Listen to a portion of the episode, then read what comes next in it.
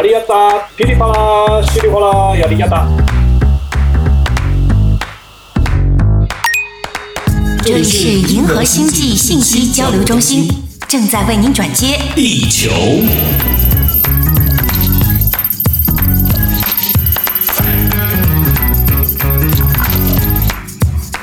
凯哥，罗门将与各位翱翔在银河系的朋友们一起来认识地球上所发生的大小事。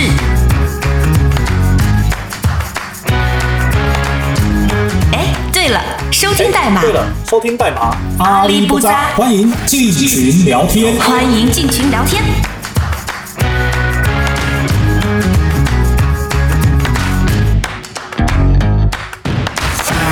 大家好，我是凯哥，我是罗门。欢迎来到阿里不扎。嗯，阿里不扎呢是一个我们在外太空啊一起来看地球啊，来讨论地球上每天都发生大小事件的一个频道啊。所以欢迎大家和我们一起在群里面聊天啊。那罗门呢是我在神学院的好朋友哈，所以呢我们特别邀请罗门呐。啊、啊，透过他的观点呢，来看看这个世上啊所发生的大小事儿啊，有没有什么我们可以学习的哈？所以呢，欢迎各位在银河系漂泊的外星人们啊，我们一起来看看地球人到底发生了什么事哈。好，那么今天呢，我们要一起来探讨的一个事件呢、是发生在美国的加州啊，圣地亚哥这个地方哈。那前一阵子呢，如果你有在关心新闻的话呢，啊，特别是国际新闻哈。那因为我们住在加州哈，我们是华人哈。我们特别也会关心华人的消息啊。那在圣地亚哥呢，就有一位华人女子啊，她的学历还挺高的哈，她是一位女博士啊，而且是耶鲁的博士啊。那她发生了什么事呢？我们请罗门来跟我们讲一下吧。好，好，非常感谢凯哥。好，那这件事情呢就是这样，这位女博士啊，这个可能是因为之前啊，在在这个缴物业费的这个过程当中啊，可能有一些拖欠。啊，所以导致呢，在物业费的这当中欠了一笔钱，那物业公司就把这位呃女博士告上法庭。那法庭判决下来之后呢，呃，责令要拍卖这套房子。嗯，那这个女博士肯定是这个情绪激动啊。那那个这件事情就是当天，当这个警察上门啊，这个递送这个法院判决文件，嗯，这样的一件事情。啊，导致的一张人命案哦，出了人命啊，出了人命。对，你知道吗，凯哥？一谈到，其实一谈到圣地亚哥啊，我们在加州生活的华人，我们首先一定会非常兴奋、高兴，因为为什么？圣地亚哥它是一个风景迷人的海滨城市，对不对？而且这个整个城市风光优美，对不对？里面有很多的旅游景点，对，只要一听到圣地亚哥，我们就会感觉到这是一个度假胜地，嗯哼，啊，心里非常开心的。但是气候很好，一旦对气候非常好，但是这两天因为这件事情啊，导致哦，我我这个整个人啊，这一听到圣地亚哥，我也觉得有点悲伤，嗯哼。那这件事情呢，这个发生了之后哦，那那个华人世界当中，大家都都觉得啊，这个女博士啊有。有这个问题啊，那个问题啊，很多的人就提到，就女博士在情绪方面，嗯，她控制的不是很妥当。是，那我们华人有一句话就就这样讲到，就是说冲动是魔鬼，对，对不对？一件事情本来你可以好好的去处理啊，你你。你你如果你如果好好的去呃 deal with 这个这件事情的时候，跟警察好好的谈啊，好好交通啊，好好解决啊，可能这个结果不是这样，嗯，对不对？我们说，即便你把房子卖了，对不对？留着好汉在，不怕这个留着青山在，不怕没柴烧，对，对不对？你只要这个人活着，什么都有希望，嗯，对不对？况且你是一个博士，你这一辈子。买个两套三套房子，我觉得不是个问题吧？我但我想他大概也不知道，呃，这件事情会变得那么严重哈。当然，我们知道这个女博士呢，就是在这一场的冲突当中啊，就不幸被警察用枪打死了哈。那呃，这个原因呢，就是刚才呃，我们罗门也提到哈，呃，警察呢来到他家，主要是来。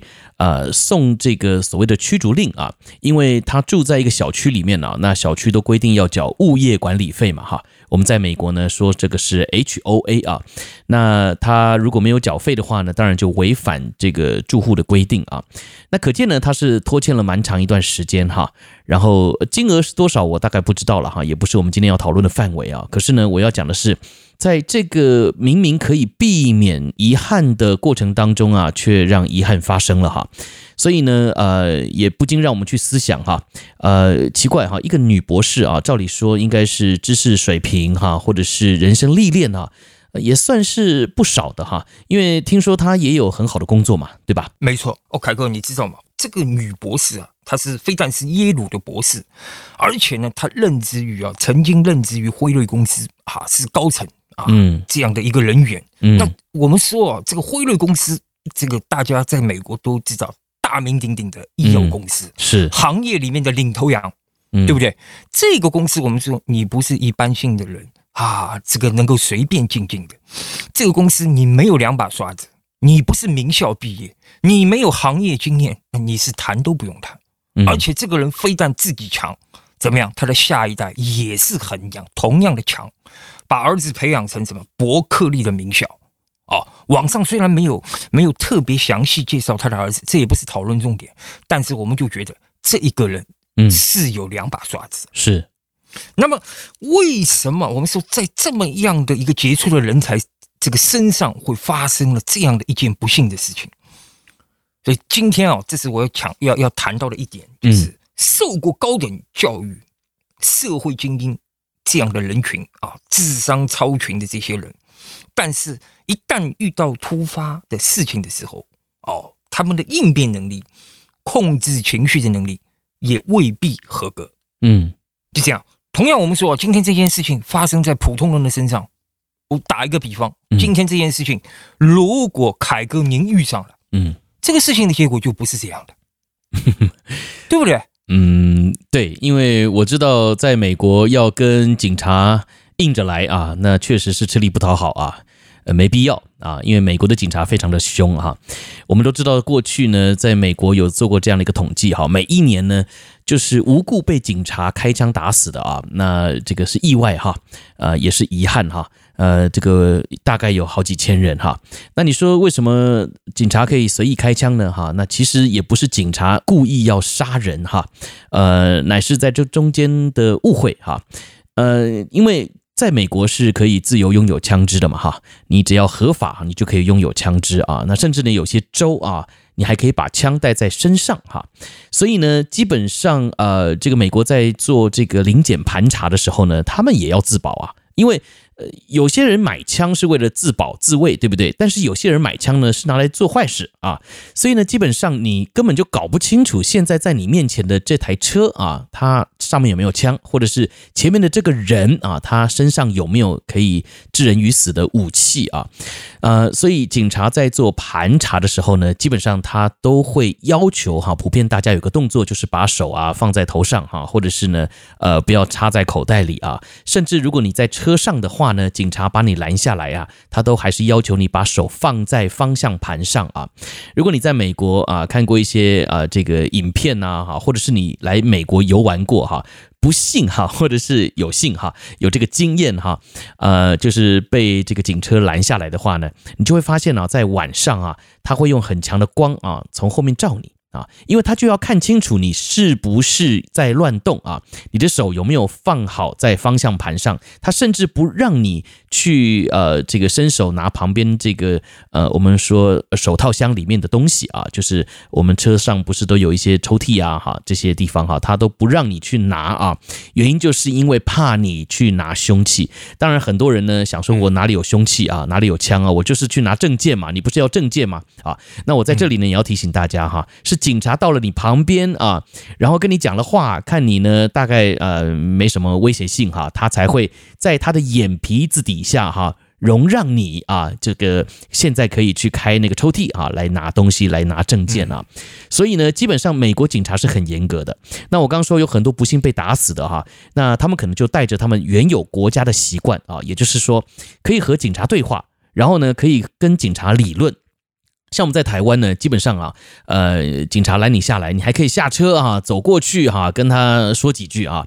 在这里呢，啊，如果你是这样做的话呢，你第一个哈、就会被警察用这个电击枪啊打在地上哈、那这个用电击枪打呢还算好的哈、因为如果他用真枪打你的话呢，那基本上你就一命呜呼了啊。就像今天我们讨论的这个华人女子啊，女博士一样啊。好，所以我们讲回来哈、这个女博士她在美国拥有高学历，然后呢，她又。呃，在这个公司里面当高管哈，他儿子也在这里念书，所以他不算是一个刚刚来移民的人啊。他对于美国的文化应该是非常清楚的啊，他也很知道在这里的警察啊，如果你反抗他们的话呢，他们会用什么样子的一个方式来回应你啊。所以我觉得在这整件事情上面哈，呃，或许我们可以归咎于一件事啊，就是情绪控管的问题。啊，也就是他虽然念到博士啊，他也都清楚知道在这里惹警察的后果是什么啊。但是呢，知道是一回事啊，但是情绪来了的时候呢，哎，能不能控制那又是一回事了，对吧？罗门，对啊，没错，我就说这个，我们前面说到就是。一旦你这个人控制不住你的情绪的时候，嗯，这个就奔向一个失控的状态。是，一旦你失控了，什么事情都会出来。嗯，所以最终我我觉得今天我们讨论这点非常有意义，就是大家要知道，在你不可能阻止你在生命当中碰到这种情况或者类似的情况。对不对？嗯，在一个突发的环境，对，在一个非常啊、呃、糟糕的环境来到的时候，你是没有办法去控制这个时刻的。嗯，但是唯一你能够做到是管好自己，控制好自己的情绪。嗯、那我在这里啊，就特别喜欢的一段经文啊，它常常这个是提醒我要控管好我自己的情绪。嗯哼，我拿出来跟大家分享。好，这段经文就记载在箴言书二十九章十一节。嗯哼，他说啊，愚妄人怒气全发，智慧人冷气含怒。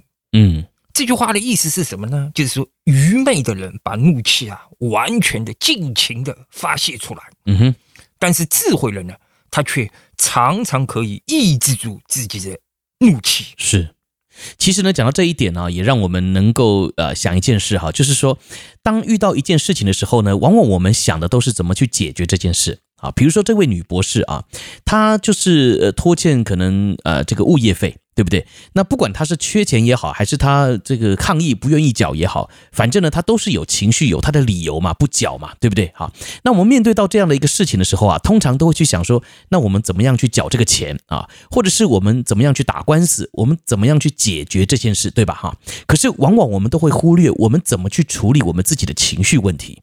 啊，像这位女博士就是这样嘛，哈，她没有钱缴这个物业费也好，或是她不想缴这个物业费也好啊，她要跟这个呃，算是管理委员会打官司啊，表达她的不满等等之类的，这些呢都是问题啊，她想要去解决的，对吧？哈，可是呢，她却忘记了或是忽略了，她其实还有很多的情绪，她没有去处理的啊，比如说，你看，她明明也知道警察不能惹，可是她惹了，对不对？因为她事先没有想到。警察来了，他得控制情绪啊，他不能够就这样拿着一把刀啊站在警察面前，那肯定是会出问题的嘛，对不对？他总是要去呃稍微控制一下他的情绪啊，然后呢让他自己稍微冷静一下，用一些别的方法去达到解决问题的目的嘛啊。但是往往我们也都会进入这样的盲点呢，还不只是这个女博士啊，也就是我们。只是一直在想解决问题的方法啊，在找方法去解决问题。可是呢，我们却没有想到，如果我们的情绪出了问题怎么办啊？所以从女博士的这个事件当中，也或许可以提醒我们啊，事情要解决没有错啊。可是呢，你有没有想过你的情绪要怎么去处理呢？啊，在这件事情上面，你该怎么样去调整你的情绪呢？因为我告诉你啊，其实呢，从这件事情上面呢，我们就可以看到一件事啊，就是。往往呢，解决我们的哈，让我们受不了的、进入遗憾的，并不是这件事情啊，并不是钱缴不出来的问题，而是我们自己的情绪。你看呢，这个女博士害死她的是什么？并不是物业费耶，并不是好像警察来到她家啊，她没有面子，或者是呃，好像她没有赚钱的能力，或者是她不愿意出这个钱。其实这些表面上的问题，并不会造成她现在的遗憾嘛。而造成他遗憾的原因是什么？就是他情绪控管的问题嘛。没错。所以呢，我想啊，第一很重要啊，在这件事情上面，我们要学到什么功课呢？就是一件事情呢，我们要分成两件事情来处理。第一个呢，就是真正问题的本身，我们要想办法去解决之外，我们也要去想啊，在这件事情上面。我们的情绪该怎么来应对啊？因为面对情绪的处理啊，有时候呢，反而才是这整件事情能不能够被解决的关键哈。好，那么这是我们的第一个讨论啊。那我们先休息一下，我们待会再回来进入第二个观点的讨论。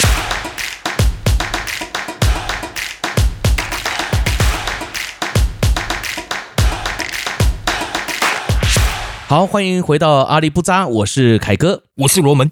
那么接下来呢，我们要针对这个事件呢、啊，我们再跟大家一起来聊聊哈啊，还有什么我们可以学习到的观点？来，罗门。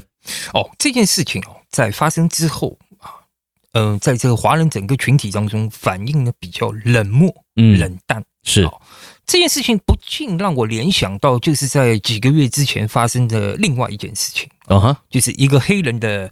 呃，名字称为弗洛伊德事件这样的一个一个事件，也是警察和一个黑人出现了冲突，把这个黑人啊在执法当中啊执法可能过当啊，导致黑人死亡。嗯，这样一个事情。但是同样是死亡，同样是执法过当，在不同的群体当中，在黑人的群体当中和华人的群体当中，反应却是完全不一样。嗯，华人的群体。比较保守，比较沉默；黑人的群体比较激愤啊，比较愤慨啊。那我们知道，最终这两件事情也走向了不同的两个方面。嗯哼，好，凯哥，嗯，呃，这个弗洛伊德事件呢，在美国确实是引起轩然大波哈。那前一阵子，如果大家有看新闻的话呢，美国挺乱的哈。可以说是屋漏偏逢连夜雨哈，因为当时呢有这个疫情的侵扰哈，所以呢呃疫情加上呢这样子的一个抗议活动哈，那确实弄得美国天翻地覆的哈。那也有很多人就趁火打劫哈，因为当时呢大家都在呃喊口号哈，喊这个黑人的命也是命啊。那呃，怎么会是只有黑人的命是命嘛？哈，只是他们也是命啊。其实华人的命呢也不值钱哈。其实呢，任何一个族群在这里呢，只要你是弱势团体啊，那基本上呢，可能就是被追着打的哈，或是没人管你的哈。那其实刚刚罗门讲的也很好啊，因为在这件事情上面你会发现哈，这个女博士被打死了哈，是一个意外哈，是一个遗憾啊。那我们刚才第一个讨论的呢，是女博士她该有一个自觉哈，就是她不是只是想要去解决事情。他乃是也必须要看到自己情绪上面的盲点哈，因为很明显他就是因为在这个行为上面失控了哈，导致于呢这个警察就做出了这样子的一个把他呃当场击毙的啊一一一个行动哈，一个很遗憾的行动啊。那其实这个虽然是他自己的行为所致，但是呢，华人社群我们怎么来看这件事呢哈？常常我们就是把它当做是一个茶余饭后，甚至呢我们就觉得是一个很遗憾的事情看了。就罢了啊，就没事了啊。那我们有没有像是这个黑人哈弗洛伊德，他遭遇了这样子的一个事件之后，群起抗议呢？或者是表达我们的立场呢？呃，或许没有，因为这个就是我们华人的习惯啊。华人呢，就是呃这个自扫门前雪啊，勿管他人瓦上霜。啊，也就是说呢，呃，我们自己管好自己就好了啊。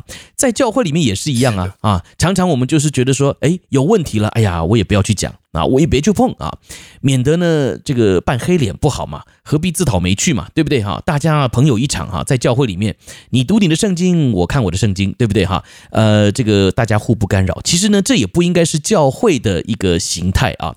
真正的教会是高举真理的。既然我们读圣经，那得把圣经活出来啊。那你要活出来，你得要回应啊！所以你看到有人做不对的时候，诶，你得要站出来说啊！但是你看教会里面有多少人敢站出来说呢？很少了哈。呃，有时候连牧师都不敢站出来说，因为牧师啊，可以说是全教会里面最怕得罪人的。对吧？哈，这不可否认嘛，哈。那所以今天在这件事情上面，或许很多的华人也认为，哎呀，我我我我管他那么多干嘛呢？啊，我顶多觉得说很遗憾啊，呃，不应该发生这样的事情的啊。希望呢，啊，他们家能够得安慰啦，哈，或者是希望以后这样子的一个遗憾不要再发生了。但是我就要问嘛，哈，这样子的遗憾怎么可能不再发生啊？情绪控管没有管好，那美国就告诉你了，常常发生这样的事情啊。啊。那华人我们自己不团结，不去面对，因为我要这样说啊，这个华人女子住在那个地方，她呃因为拖欠呃所谓的物业管理费啊，然后没有缴。说实话哈，这个中间的这个过程呢，有很多的媒体也都在报道，也有很多的人哈在探讨这样子的一个事情啊。但是其实你按我来看，他要赚钱是不难的啊，钱对他来讲应该不是太大的问题啊。甚至在美国，它是一个可以申请补助的国家啊。如果他真的呃在生活上面有困难了，其实美国政府的福利呢都可以介入来帮助啊。所以我想钱大概不是一个太大的问题。那他遇到的是什么问题呢？或许呢，就是人与人相处的问题，或者是他可能在这个社群当中啊，遭受到了什么样子的一个对待，他不满哈。好，所以今天呢，我们来看这件事情哈，或许也可以成为我们的一个提醒啊。刚刚罗门也提到说，华人啊，似乎就是一个最不团结的族群啊。那我这样讲呢，可能有些人不认同哈，但是你想想看，是不是嘛？啊，诚实讲哈，我知道很多人可能不喜欢韩国人。哈，可能不喜欢日本人啊，但是你看到哈，韩国人啊，大家非常的团结哈。你知道，在美国啊，很多人这个买车嘛哈，那买车其实很便宜啊，特别韩国车也不贵的啊。可是你看到韩国人，哎，他们就买自己的车。啊，嗯，当然我并没有说啊，好像我们呃不要用别的国家出的产品啊，我们只得呃用这个 Made in China 的哈，用咱们自己华人生产的东西啊，我不是这个意思啊，并不是说要狭隘的哈，好像为了爱国而呃这个限制我们自己的一些选择的自由哈，不是这个意思。但是你不可否认的，我们并不以自己的产品，或是我们并不以我们是身为华人为荣。啊，甚至呢，我们常常还觉得，哎呀，我我们最好呢，在一些公共场合当中啊，呃，尽量不要承认我是华人啊，真的是有这样子的一个状况啊。为什么啊？因为我们不自爱嘛，因为我们不团结嘛，因为我们有很多的民族性，我们到了这个国家之后，我们才真正的发现说，哎，确实，哎，我们呃差好多。我们的观念、想法差好多，我们的审美观、我们的价值观差好多啊！我就举个例子好了，我们在美国，其实你知道，在美国是非常注重家庭生活的一个国家啊。这个国家的氛围啊，就是工作努力工作，可是回家以后的家庭生活也是很重要的啊。可是你看呢，在亚洲的国家哈，不要只是讲中国哈，在日本也好，在台湾啊，甚至在新加坡，在一些亚洲的国家。都是工作至上啊，金钱主义至上啊。我就举一个例子好了，在美国啊，你知道，在美国人的心中啊，家里面呢是不存钱的耶啊。每一个月好发薪水，对不对哈？呃，通常呢公司都会问你说，你要呃一个礼拜发一次啊，还是两个礼拜发一次啊？很少有人会选择那种啊一个月发一次薪水的啊。这个你看呢，我们在亚洲哈。呃，这个罗门，你你以前在国内工作哈，是一个月发一次薪水呢，还是一个月发四次薪水？我们是一个月就发一次，就发一次嘛，对不对哈？我说的四次哈，不是乘以四倍哈，是把你的薪水呢分成四份嘛哈，一个礼拜一个礼拜发嘛哈。在美国，很多人用这种方式哎，就是两个礼拜发一次薪水，或者是一个礼拜就发一次啊。那你说哎，为什么要这样呢？啊，那不是拿到就花掉了吗？对呀。他们就是拿到就去这个喝酒了啊，拿到呢就去狂欢了啊，拿到呢就去缴一个费用了啊，所以他不存钱的啊。在美国，你的户头要是存个一两千块、三五千块的，你算是有钱人的哈。就是你的户头里面常常有这样子的一个金额哈，就是放个三五千美金在你的户头里的话呢，那基本上呃，你你算是蛮会存钱的人啊。真正的美国人他们不存钱的啊，所以你就想这个整个民族性不一样。那华人怎么可能？你的户头里面如果只有个三五千，那你穷死了！我告诉你，你你怕死了啊，对不对？你你至少要放个三五万、三五十万的都有哈。当然，我相信这个我啊，或是罗门呢，我们是想放了哈，但是也不一定有这个钱可以放哈。但是我要说的是，你看这就是民族性啊，我们想放没钱放，所以怎么办呢？我们会有点紧张，对不对？美国人他们不会，呃，老美他们不会，他不紧张的，反正。哎，这个礼拜啊，这个挨饿一下哈，下个礼拜就发薪水了嘛，对不对哈？这个钱呢，马上就来了啊。所以我要说的是啊，他们在这个价值观上面很不一样啊。那我们华人在这里生活，常常就是我们还用我们自己的价值观在生活啊，用我们的习惯啊，呃，活在我们自己的圈子里面啊。那你看，这个女博士的事件发生了，我们还是用我们自己的观点在看，我们还是用我们的习惯在看这件事情。那我们的习惯是什么？就是哎，这个不干我的事啊。呃，第一我不认识他，第二个我不是博士啊，第三个呢，呃，我自己的物业管理费缴了出来就好了啊。那这个凯哥罗门说我们要控管自己的情绪，OK 啦，我的情绪应该 OK 嘛，因为反正我也是这个不不与人争的哈，与世无争的这个态度。我告诉你，你与世无争啊，很多时候呢，你该争的时候啊，你就没有立场出来争了。啊，所以这就是华人生活在海外的一个窘境啊！不管你是在美国、在啊加拿大、在阿根廷啊，我们在群里面还有住在阿根廷的朋友哈，呃，你在任何的国家，我们都算是少数啊。虽然我们知道啊，这个中国人到处都是，对不对啊？但是呃，到处都是又怎么样呢？我们不团结啊啊，我们各顾各的。啊，所以呢，今天或许透过这件事情呢，也让我们来想一想啊，同样的是社会案件，同样的都是非常令人遗憾的啊，这样子的一个事实摆在眼前。但是呢，黑人他们很团结啊，他们起来去反映这件事情。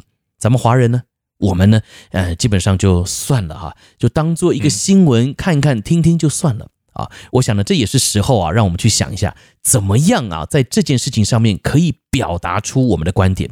我倒不是说要华人朋友，我们真的是群起来抗议哈，或者是我们要做些什么。但是我刚说啊，或许这位女博士，她就是在她的社群当中遭受到打压，她有很多的不满，但是她也没有办法。啊，所以导致于他最后的情绪控管出了问题，然后就进入了这样的一个遗憾里面啊。所以呢，这些很有可能都是问题发生的症结点啊，我们也不能够不去注意的，对吧？罗门，嗯，没错。我们所以说啊，这个作为一个华人的群体，作为我作为华人群体当中一员，我在这里提出来一点，嗯，就是说我们要改变，嗯，要改啊，是，我们都看到问题了嘛，对不对？啊，我们漠不关心，嗯。各家自扫门前雪，对对不对？同胞有难的时候，我们也不站出来，对不对？嗯。那当这个问题再次临到啊我们身边的亲人朋友的时候，怎么办？嗯，对不对？你不站，他不站，没有人站，对对不对？你有没有想过这一点？我抛出这样一个概念出来，大家都知道，黑人当初是从非洲被卖到美美国做奴隶，嗯哼。但是这些奴隶很团结，很同心啊，是他最后把这个制度给推翻了，就是产生了一部很著名的法律，叫《解放黑奴宣言》。嗯哼，对不对？但是大家有没有看到过，我们华人从前也是有很多人被卖到美国修铁路啊？嗯，但是由于我们华人没有够团结，嗯。你有没有听到过解放华人奴隶宣言？有没有听到过？没有吧？嗯，嗯，对不对？所以，我们说一个团结和不团结的后果，导致了这个民族在美国的地位有所不一样。嗯，我今天相信，在美国依然有着种族歧视。嗯，虽然啊，我们这个这个社会当中，大家都说没有，哪里还有种族歧视？对不对？早就没有了啊，大家都是人人平等。但是我们说，在潜意识里面，对不对？当美国人如何去看待外来民族的时候，或多或少都有一些种族歧视，对，对不对？对。但是在这个种族歧视里面，我觉得对黑人是越来越少。嗯，因为什么？他们争取，他们抗争，他们斗争啊，嗯，对不对？把他们的份额挣回来了。嗯。但是我们华人呢？算了。呃，我们就是呃那个儒家学说，孔子学说，哎呀，中庸之道，哎，多一事不如少一事，对啊，也吃个亏算了，对不对？嗯，嗯呃，被打一下，哎呀，忍一忍，嗯，最后面临的问题，导致我们今天在华人在美国很多的地方都是受到不公正待遇的，嗯，对，所以我这边就是说，我们一定哦想方设法，制造这样的一个问题存在的时候，突破改变，嗯，对不对？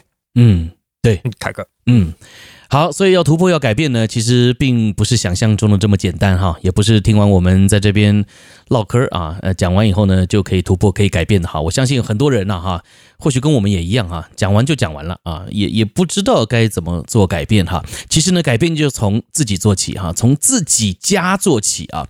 你知道，在美国住哈，我们其实这个邻居彼此守望相助呢。呃，也是蛮需要的哈。可是因为华人嘛，我们的文化不一样，甚至语言，你跟隔壁的这个白人啦、墨西哥人啦，或者是呃黑人呢，也也不通啊。所以呢，很多时候我们在这里买房是买房，住是住啊，但是呢，你却从来不和大家打招呼啊，没有任何的互动啊。那我觉得呢，这也是很可惜的事情。所以呢，其实怎么样可以为自己发声哈？怎么样叫做团结哈，并不是好像我们要参加什么游行哈，或是呢从政哈，或者是我们要参加什么样的一个聚集啊，其实不是啦哈。真正的团结就是你先和你的邻舍建立关系开始啊，也就是说，呃，走出你的舒适圈。我知道语言对你来讲是一个隔阂啊，文化冲击是一个隔阂啊。我讲一个文化冲击啊，比如说我们呃这个搬到一个新的地方，对不对哈？呃，一般来讲哈。